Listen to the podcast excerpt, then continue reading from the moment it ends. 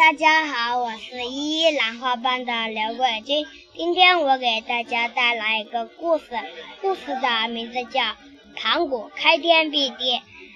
很久很久以前，天和地还没有分开，宇宙混乱一片，有个叫盘古的巨人，在这混乱之中一直睡了十万八千年。有一天，盘古忽然醒了，他见周围一片漆黑，就抡起大斧头，朝眼前的黑暗碰壁逼过去。只听一声巨响，混乱一片的东西渐渐分开了，轻而轻的东西缓缓上升，变成了天。重而足的东西慢慢下降，变成了地。天分开以后，盘古怕他们还会合在一起，就头顶着天，用脚使劲地蹬着它。天每天升高一丈，地每天下沉一丈，盘古也随着。越长越高，这样不知过了多少年，天和地逐渐成型了。盘古也累得倒了下去。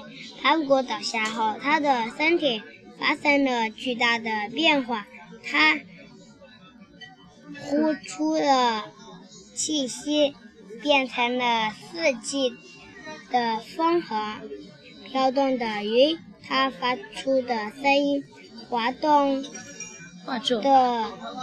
哎呀，打扰了，那出现了画作，画作的轰轰的雷声。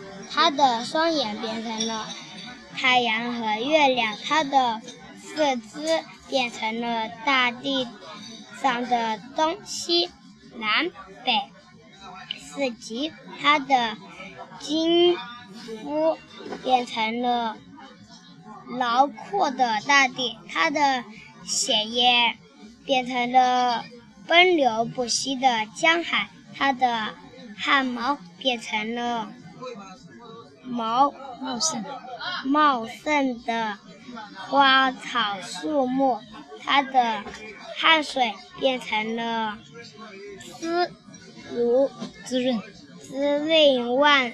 如的雨露，人类的老老祖宗盘古用他的整个身体创造了美丽的宇宙。谢谢大家，我的故事完毕。